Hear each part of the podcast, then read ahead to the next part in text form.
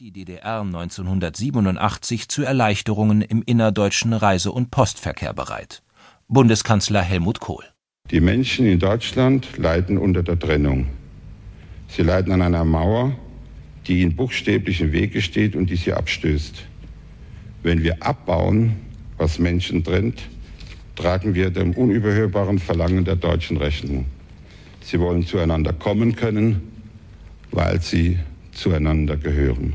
Bundesbürger freuen sich über die Reiseerleichterungen. Es ist für sie aber nur der erste Schritt. Die machen so viel Unrecht da drüben, lassen die Menschen nicht drüber, schießen auf sie an der Mauer. Das ist ja heutzutage das Einzige, was man, wenn schon verschiedene Gesellschaftssysteme existieren, überhaupt machen kann. Ja, dass man wenigstens da auf dieser friedlichen Koexistenz basiert und zusammenarbeitet. Und vor allen Dingen der Schießbefehl, ja, dass die Leute nicht mehr an der Grenze oder an der Mauer erschossen werden. Ja? Vor allen Dingen, dass die Mauer erstmal fällt. Das wäre natürlich sehr wichtig und dass die Leute hinreisen können, wo sie hinwollen.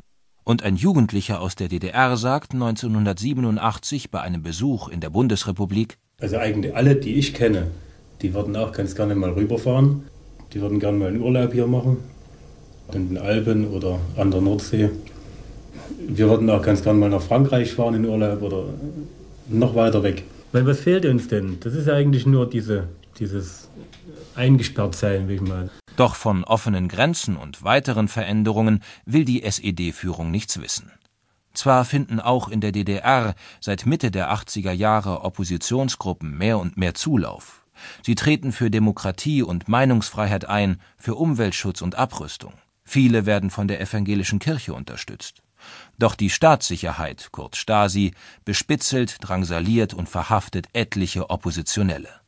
Erich Mielke, Minister für Staatssicherheit, erklärt noch 1988 alle Andersdenkenden zu Feinden des Sozialismus. Allen im Sinne politischer Untergrundtätigkeit wirkenden Kräften wurde unmissverständlich demonstriert, dass wir gegen Feinde des Sozialismus auch mit den Mitteln des sozialistischen Strafrechts vorgehen, dass äh, unser Bemühen, sie mit politischen Mitteln in die Schranken zu weisen, und das zu weisen, dass unsere dabei gezeigte Toleranz und Geduld auch Grenzen hat und fortgesetzte antisozialische Handlungen, Rechtsverletzungen, alle Bestrebungen, den Sozialismus aufzuweichen und zu zersetzen, nicht zugelassen werden. Auch die Mauer bleibt für die SED-Führung unantastbar. Erich Honecker, Staatsratsvorsitzender der DDR, sagt im Januar 1989 unbeirrt so viel sei aber jetzt schon gesagt, die Mauer wird in 50 und auch in 100 Jahren noch bestehen bleiben, wenn die dazu vorhandenen Gründe noch nicht beseitigt sind. Das ist schon erforderlich, um unsere Republik vor Räubern zu schützen, ganz zu schweigen vor denen, die gern bereit sind, Stabilität und Frieden in Europa zu stören. Politische Veränderungen finden dagegen in den sozialistischen Bruderstaaten statt. Anfang 1989 verzichtet die ungarische Sozialistische Arbeiterpartei auf ihre verfassungsgemäße Führungsrolle im Staat. Und am 5. April 1989 melden die Tagesthemen über Polen Eines der Ergebnisse der monatelangen Beratungen zwischen Regierung und Opposition ist die offizielle Zulassung der Solidarność so beschlossen und verkündet heute am runden Tisch in Warschau. Ohne Solidarność keine Freiheit, sagte Wałęsa und bezeichnete die erzielten Kompromisse als das notwendige Minimum. Neben dem Sejm wird es künftig einen frei gewählten Senat geben, der die Regierung kontrollieren kann.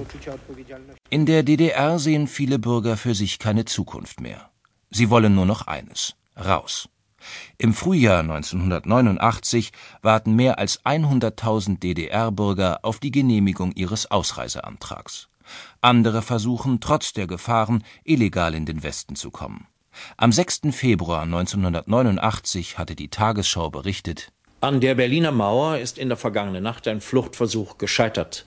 Nach Angaben eines Zeugen versuchte ein Mann kurz vor Mitternacht, die Grenzanlagen im Bezirk Treptow zu überwinden. Dabei seien etwa zehn Schüsse gefallen. Der Flüchtende wird erschossen. Er heißt Chris Geffroy und ist gerade 20 Jahre alt. Geffroy ist das letzte Opfer des Schießbefehls an der Berliner Mauer. Viele versuchen nun über den